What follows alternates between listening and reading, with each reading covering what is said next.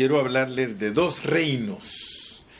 Todos nosotros debemos de saber que nos movemos en medio de dos reinos. Tenemos el reino de Satanás y tenemos el reino de Dios. Eh, por lo tanto, quiero que se recuerden siempre, en el primer mensaje hablamos de cómo el reino se siembra en nosotros y que es una semilla y que Dios usa esa metáfora, esa parábola para que nosotros entendamos que Él iba a estar adentro de nosotros para crecer. Eso es importantísimo, eso es crucial entenderlo, por favor, mis hermanos. La primera lección de este seminario fue que Él se siembra en nosotros para crecer como semilla, lo cual es el equivalente a que Cristo entró en nosotros como el Espíritu para crecer en nosotros, para que produzca fruto en nosotros. Y eso es que el reino viene a nosotros. El segundo mensaje se trató del dominio y el poder. O sea que todos tenemos que saber que Dios crió al hombre a su imagen y a su semejanza para que lo exprese y lo represente. Ahorita vamos a hablar de los dos reinos, porque nos movemos en dos reinos. Así que, por favor, póngame mucha atención. En el último capítulo, capítulo, en el último mensaje, nosotros vimos claramente que en todo el universo hay dos fuentes y que esas dos fuentes son dos clases de vida. Amén. Y que cada una de ellas pertenece a su propio reino. Así que Satanás tiene el reino de la vida mala. Amén. El reino de Satanás vino a la existencia, nos apareció por acá. Sin que lo invitáramos, Él apareció por acá por soberanía divina. Así es de que Él también es un siervo. Usted no se preocupe tanto del diablo porque hay muchos que están muy preocupados del diablo y él solo es parte de este de este arreglo divino, él solo lo arregló así de esa manera. Entonces tenemos que entender el reino de Satanás, ¿verdad? Eh, nosotros tenemos que ver que hay dos reinos, el reino de Dios y el reino de Satanás, y ambos tienen que ver con una clase de vida. El reino de Satanás es un asunto de vida satánica. Y el reino de Dios es eh, un reino de vida divina, gracias al Señor, porque nosotros podemos ver esa diferencia, ¿verdad? Ahora, si nosotros consideramos la situación del mundo, porque ustedes se dan cuenta de lo que está pasando, yo creo que ninguno de nosotros se imaginaba ver lo que está pasando, ¿verdad? Porque el mundo está bien corrupto, hermanos. De veras, eh, da tristeza porque en nuestra propia cara están sucediendo las cosas que nosotros vemos, ¿cómo es posible que se puedan tolerar? Pero ustedes se dan cuenta que los gobiernos se vuelven inútiles frente a la violencia y frente a la maldad del hombre. El, gobierno no puede ni hacer nada. Nosotros nos damos cuenta que por un lado dicen que están manifestando y que las vidas negras son un asunto de importancia. Sin embargo, yo creo que no solo las vidas negras son, son de importancia, sino también las brown, las de nosotros, los cafés y, las, y los blancos y, y los amarillos y los rojos. Eh, todas las vidas son importantes, hermano, pero sin embargo el enemigo eh, hace creer que solo cierta clase de vida es la que se le debe de poner atención y el mundo se ha levantado en un, eh, en, un laberinto, en algo que, que se vuelve incontrolable y nosotros debemos de saber pues que hay un reino de las tinieblas, hay un reino que se está moviendo en unas tinieblas terribles, ¿verdad? Eh, yo quisiera que leyéramos Mateo, Mateo capítulo 12 y vamos a leer los versículos del 22 al 28. Mateo 12 del 22 al 28. Recuérdese que estamos en el Evangelio de Mateo porque es el Evangelio del reino y por medio de ese Evangelio nosotros vamos a entender infinidad de asuntos relacionados con el reino de Dios y el reino del diablo. Pero leamos del 22 al 28. Dice, entonces fue traído a él un endemoniado, ciego y mudo, y le sanó de tal manera que el ciego y mudo veía y hablaba. Y toda la gente estaba atónita y decía, ¿será este aquel hijo de David? Mas los fariseos al oírlo decían, esto o este no echa fuera a los demonios, sino por Belcebú, príncipe de los demonios. Sabiendo Jesús los pensamientos de ellos, les dijo, Todo reino dividido contra sí mismo es asolado, y toda ciudad o casa dividida contra sí misma no permanecerá. Y si Satanás echa fuera a Satanás, contra sí mismo está dividido. ¿Cómo pues permanecerá su reino? Y si yo echo fuera a los demonios por Belcebú, ¿por quién los echan vuestros hijos? Por tanto, ellos serán vuestros jueces. Pero si yo, por el Espíritu de Dios, echo fuera a los demonios, ciertamente ha llegado a vosotros el reino de Dios. O sea que aquí se mencionan dos reinos. El reino de Satanás, que es un reino que mantiene a la gente ciega y muda y poseída, y eso es lo que le trajeron al Señor Jesús. Se lo trajeron. Así como nosotros eh, mencionamos en el capítulo 2, ¿verdad? Que, que Satanás o los demonios significan rebelión contra Dios. El Señor Jesús los echó fuera. De acuerdo a nuestro entendimiento, ese simple echar de demonios eh, hace que, que los humanos se restauren, pero de acuerdo a la interpretación que nos da el Señor, fíjense pues, hay algo más grande envuelto en lo que hizo Cristo. Esto no era simple, echar fuera demonios y sanar a una persona tenía que venir del reino de Dios.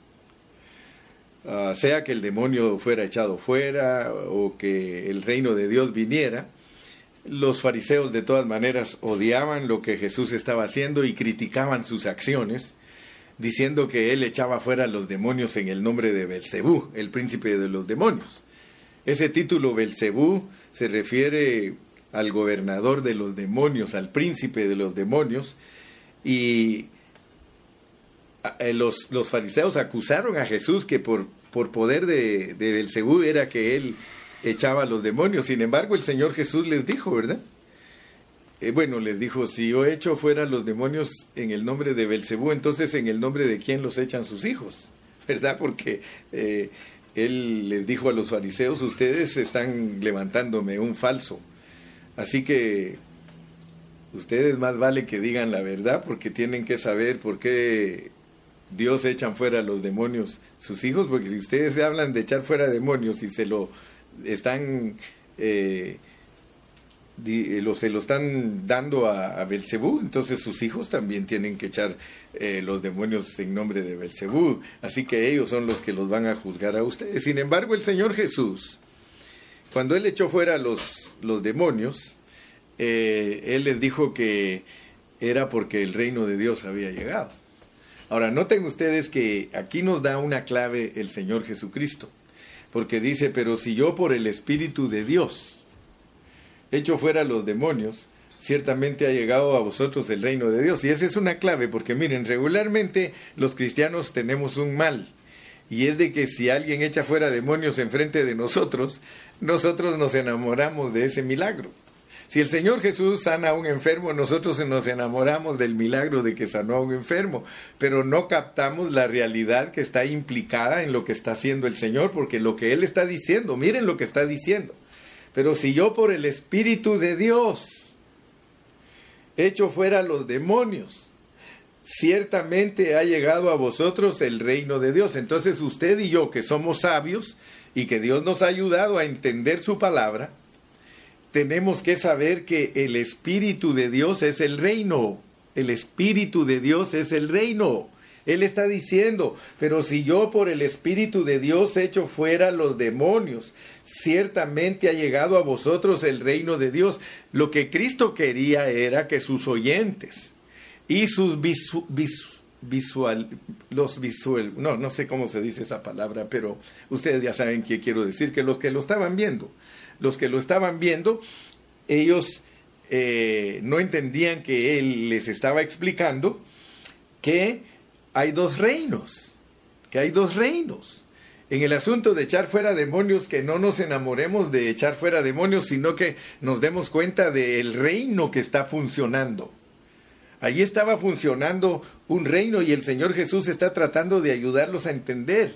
Les está diciendo, si yo si yo por el Espíritu de Dios, o sea, Él les está diciendo que Él es el Espíritu de Dios, solamente que a los discípulos, por el otro lado, les estaba dando una clave, les estaba diciendo que cuando Él resucitara, porque Jesucristo en resurrección es el Espíritu de Dios, entonces que supieran que el reino estaba allí. Entonces nosotros tenemos que entender que si Cristo si, Jesucristo es, es el Espíritu en resurrección, si Jesucristo en resurrección es el Espíritu, Él estaba tratando de decirles que cuando Él estuviera adentro de ellos, ellos iban a poder echar fuera demonios porque el Espíritu de Dios estaba en ellos. El reino de Dios en nosotros es el que echa fuera los chamucos. Me explico, ¿verdad? O sea que no, no estamos hablando de que nos debe de emocionar el echar fuera demonios, sino que, que nos demos cuenta que cuando un demonio se va es porque el reino de Dios está con nosotros. Ciertamente, de acuerdo a las lecciones anteriores, eh, nos ha costado vivir ese reino porque nosotros como somos tan dejados y tan descuidados, no sabemos lo que llevamos adentro. Adentro de nosotros llevamos algo que es poderosísimo nosotros llevamos el Espíritu de Dios, llevamos a Cristo dentro de nosotros. Entonces notemos pues que eh, aquí se menciona el reino de Satanás, de la ceguera, la mudez, la posesión de demonios, y todo eso fue lo que le trajeron al Señor Jesucristo. Y como lo vimos en las lecciones anteriores, también vemos que eso es una rebelión contra Dios. El diablo siempre está rebelado contra Dios. Y los fariseos, ellos sentían que ellos eran los servidores genuinos de Dios. Sin embargo, nosotros sabemos que ellos no eran los servidores genuinos. Hoy día es lo mismo. Los hermanos que están echando fuera demonios, los hermanos que están causando sanidades divinas, los hermanos que están manejando los dones del Espíritu Santo, ellos creen que eso es lo que Dios está contento que ellos hagan. No, hermano, lo que Dios está contento que nosotros hagamos es lo que establece su reino y su voluntad. Y el reino de Dios y la voluntad de Dios no es que nosotros estemos ocupados todo el día eh, echando fuera demonios y sanando enfermos, hermano, que eso a la larga, claro que se va a, congraciar uno con los hermanos que les está ministrando eso, porque hay hermanos que les gusta eso. Hay hermanos que les gusta, por ejemplo, hay congregaciones donde si no hay gritos, si no hay emoción, creen que Dios no está. Y muchas veces el Señor nos dice que en el silbido apacible ahí está el Señor. ¿Qué es más importante para nosotros? ¿Echar fuera demonios y sanar enfermos a, a cambiar el corazón de una persona? A ayudar a una persona que sea transformada y que tome parte en este reino que se está predicando, porque este reino que se está predicando, hermano, es lo próximo que viene. No es irse con Cristo, hermano. Mire, yo, yo, yo sí creo en el arrebatamiento. No vaya a creer usted que, que yo soy un cristiano descentrado o, o de, desenfocado. No, mi hermano. Yo, yo soy un hermano que estudio la Biblia con un corazón sincero y con un deseo de honrar a Dios y con un deseo de no errar el blanco. Pero quiero decirle que eh, mucho tiempo lo perdimos en conceptos mezclados. Por ejemplo, ahorita la mayoría de hermanos creen que Cristo puede venir en cualquier momento. Ellos creen que Cristo va a regresar y que en las nubes lo van a ir a recibir y se van a ir con Él. Eh, hermanos, y antes de eso hay que explicar la Biblia. Hay que explicar qué es lo que viene ahorita, qué es lo que va a pasar en este mundo. Su servidor, el hermano Carrillo, está esperando la quinta trompeta. Pero de acuerdo a Apocalipsis capítulo 9, la quinta trompeta empieza a sonar hasta que empieza la gran tribulación. Entonces, eh, si en caso estoy equivocado en algunos cálculos, si en caso tengo algún margen de error en el conocer los tiempos, significa que, que tal vez ya pronto empiece a sonar la quinta trompeta y que no suene en el tiempo que yo la estoy esperando. Eso sí puede pasar. Pero definitivamente, y, y, por eso les dije a todos, las claves para saber cuándo comienza la quinta trompeta, dice que va a haber mucho humo en toda la tierra y ahora nos están diciendo que viene una, una nube de arena para toda la tierra, hermano. Eso va a parecer humo, yo no sé qué, pero por eso a veces hasta le digo a algunos hermanos que se me hace hermanos que ya no vamos a poder regresar a reunirnos. Yo creo que lo que va a pasar es que porque las iglesias que están regresando se les está enfermando la gente. Entonces tenemos que orar mucho. Entonces tenemos que pedirle a Dios porque qué tal si ya Dios no nos deja regresar. Entonces tenemos que estar de esta manera, pero se dan cuenta que Dios es sabio. Se dan cuenta que Dios es sabio porque miren tan lindo, yo aquí tengo a toda la congregación, mire ahí, aunque están en cuadrito chiquito, todos se adelgazaron, de seguro se pusieron a dieta, dije, pero están ahí chiquitos todos, pero los puedo ver a todos. Puedo, puedo, esta es una bendición, decía una hermanita y me gustó lo que dijo. Hermanos, ¿ustedes saben cuánto valía un minuto para salir uno en tele? Hermano, era carísimo eso y mire, el Señor lo trajo gratis. Ahora todos nosotros somos artistas gratis, hermano. Todos podemos estar predicando por este medio y qué bendición. Ok, pero estamos hablando de los reinos. Estamos hablando de los reinos. Tenemos que entender que hay un reino de Satanás. En la palabra de los fariseos, el Señor reveló que el, el reino de Satanás estaba allí y les dijo también que aparte de ese reino había un reino de Dios. O sea que él, él les dijo, sí, sí hay un reino de Satanás. Claro que lo hay, le dijo a los fariseos, pero yo quiero que ustedes sepan también que hay un reino que es de Dios.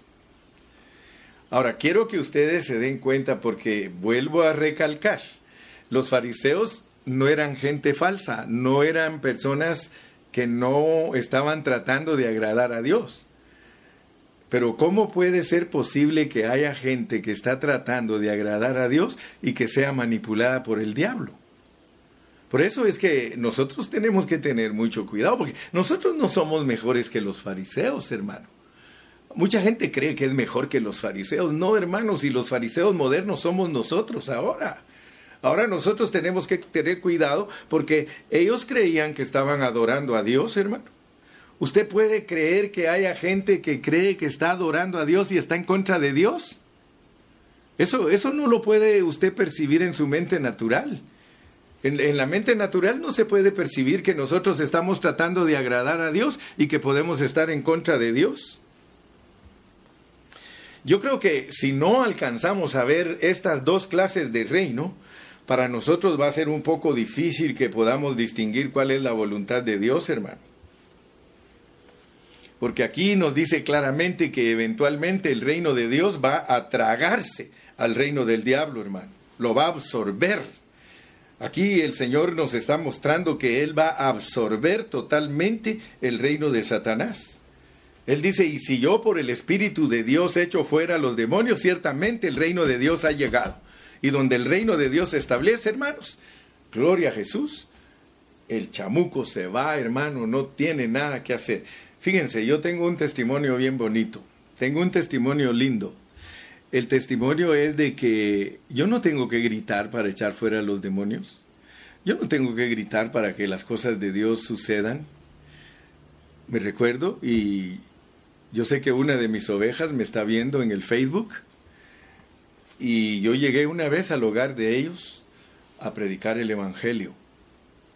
Y cuando yo llegué al lugar de a la casa de ellos, eh, la hermana estaba posesionada del enemigo, estaba posesionada y no quería que yo diera la lección de la Biblia, y no quería.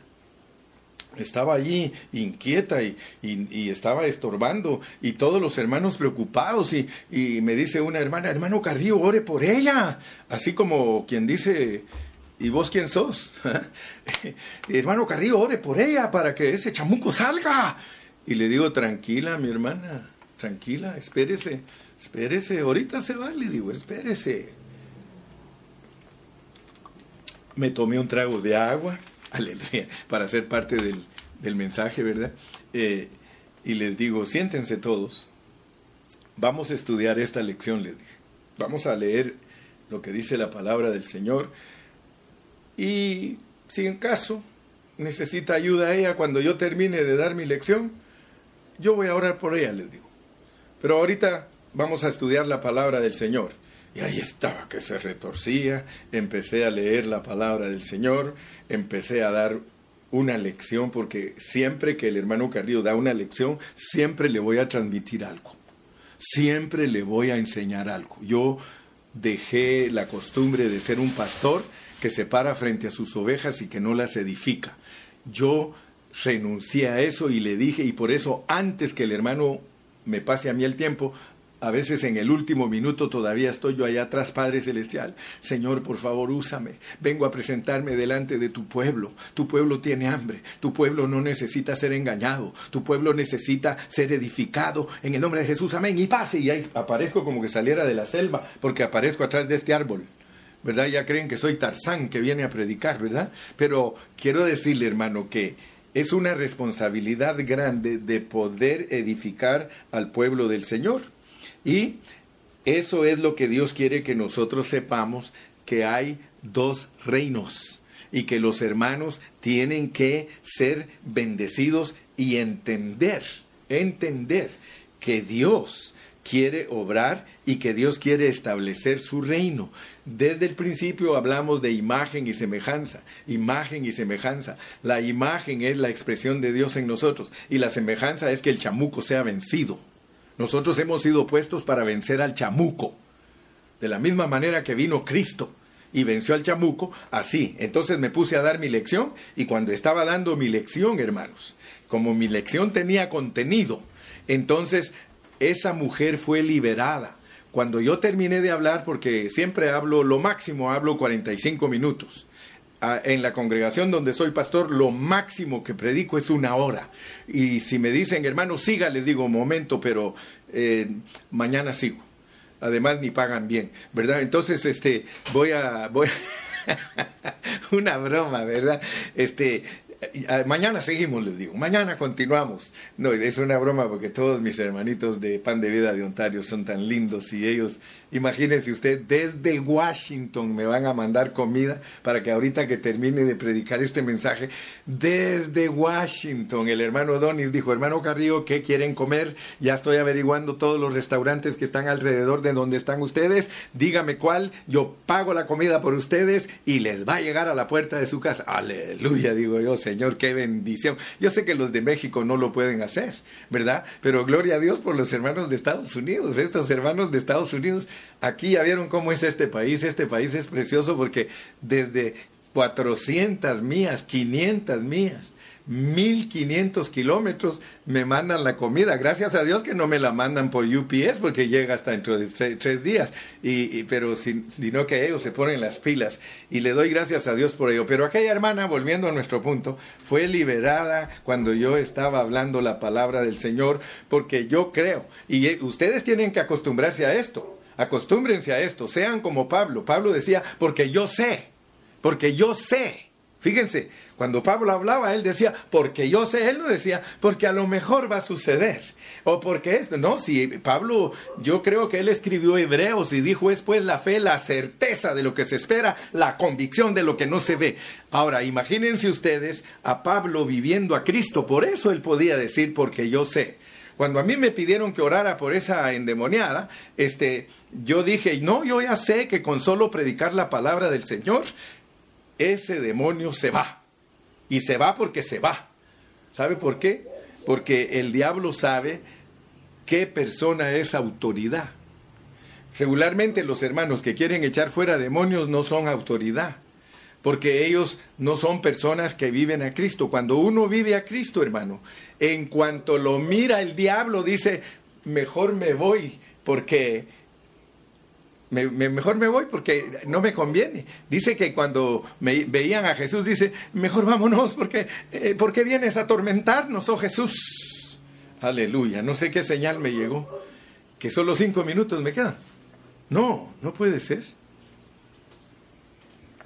Ya, ya me dijeron que solo me faltan cinco. ¿No creen ustedes que me están haciendo trampa? ¿Cuántos minutos llevo? En, serio, en serio, llevo apenas 15 minutos. Gloria a Dios. Va a decir Iván, este pastor siempre reclama. No, no, no es que reclama, quiero saber que estoy bien. Entonces vamos a entender ese asunto que hay dos reinos. Hay dos reinos. Mi punto ahorita es que tú entiendas que hay dos reinos y que tú representas al reino celestial. Y por eso te digo, no tengas miedo. No tengas temor. Si tú vives a Cristo, no tengas temor, porque donde quiera que tú vayas, las tinieblas no pueden prevalecer. Dice la palabra del Señor que Él está edificando su iglesia y las puertas del Hades no prevalecen contra ella. Tú cuando alguien te pida que eches fuera un demonio, ¿sabes qué? No tienes que gritar ni esforzar tu garganta, sencillamente di, yo sé que se va a ir. ¿Por qué? Porque mi palabra dice que donde está el Espíritu de Dios, el reino de Dios está establecido. Y si tú cargas a Dios dentro de ti, donde quiera que tú llegues, el reino de Dios está establecido. Y mayormente si está establecido dentro de ti, hermano, solo tienes que decir, solo tienes que decir la palabra. Es más, ni tienes que, mira, yo me acuerdo cómo, cómo nos crió a nosotros mi madre. Mi madre a nosotros cuando quería algo de nosotros solo nos echaba una mirada, solo una mirada. Por ejemplo, si me, si me quería decir a mí que me sacudiera de la plática que no me, no me correspondía, solo me hacía así, mire. Y esa mirada tenía un poder, hermano, que el demonio tenía que irse. cuando, cuando la autoridad, hermano, es autoridad, quiere, créame, cuando la autoridad verdaderamente es real, hermano. Yo sé que ustedes tuvieron padres de esa categoría, padres que solo los volteaban a ver o solo hacían Mire, cuando uno, entiende, cuando uno tiene bien entrenado a su perrito, uno solo hace así, mire. Y ese perrito se levanta. Pues imagínese cómo es este reino. El reino de Dios es el reino de la luz. Y es el reino que la... Mire, usted me puede decir si, si estoy equivocado. ¿Acaso la luz cuando va a llegar le dice a las tinieblas, tinieblas, váyanse? Tinieblas, váyanse, porque ya vine yo. ¿Verdad que no? La luz solo llega y ¿qué pasa con las tinieblas? Las tinieblas se van inmediatamente que viene la luz. Tú eres la luz del mundo. Tú eres la luz del mundo. Tú eres la luz del mundo. Gloria a Dios, hermano. Entonces, quiero que sepas que hay dos árboles. Hay dos árboles y es bien importante y es de una tremenda importancia entender el principio de la Biblia. Tremendamente importante entender el principio de la Biblia. El árbol de vida y el árbol del conocimiento del bien y el mal. El árbol de la vida significa Dios y el árbol del conocimiento significa a Satanás. El hombre comió del árbol del conocimiento, significando que Satanás entró en él. Satanás como el pecado personificado está ahora dentro del hombre, lo dice Pablo en Romanos. Pero después, cuando ya el Señor Jesucristo entra en tu vida, ese veneno queda puesto por un lado y entre más vives la vida de Cristo, ese veneno va perdiendo eficacia. Y entre más vives la vida de Cristo, ese veneno se va acabando. Ay, hermano Carrillo, ¿qué me estás diciendo tú? Que cuando yo viva la vida de Cristo, sí, hermano, cuando tú vives la vida de Cristo, el diablo se te va a quedar viendo y se va a reír contigo y está todo molacho. ¿Sabes lo que es todo molacho, verdad? En Guatemala dicen todo cholco no tiene ningún poder. Cuando tú vives la vida de Cristo y Satanás está ahí presente, hermano, es más, hasta se hace así, te tiene miedo. Hace así, mira, como que le vas a hacer algo. Pierde todo su poder porque el poder de Cristo es superior. Son dos reinos. Son dos reinos en el cual el reino de Satanás está totalmente acabado por el de Cristo. También hay dos espíritus, así como hay dos árboles, hay dos espíritus. ¿Por qué? Porque hay dos reinos y hay dos espíritus. Juan 4:24 nos dice que Dios es espíritu. Efesios 2:2 dice que Satanás es el gobernador de este siglo, es el príncipe de este siglo. O sea que el Satanás también tiene poder. Tiene poder. El hecho que esté molacho no quiere decir que no tiene poder. Tiene poder y solo engaña a los que se dejan engañar. Entonces, Debes de saber, hay dos reinos, hay dos árboles, hay dos espíritus y claramente la Biblia te dice que Satanás es el gobernador de este siglo. volvámoslo a leer, Mateo 12, 26. Y si Satanás echa fuera a Satanás contra sí mismo está dividido, ¿cómo pues permanecerá su reino? Hermano, algunos a veces, no sé si lo hacen por o lo hacen en una forma inconsciente, pero quieren ignorar el reino de Satanás.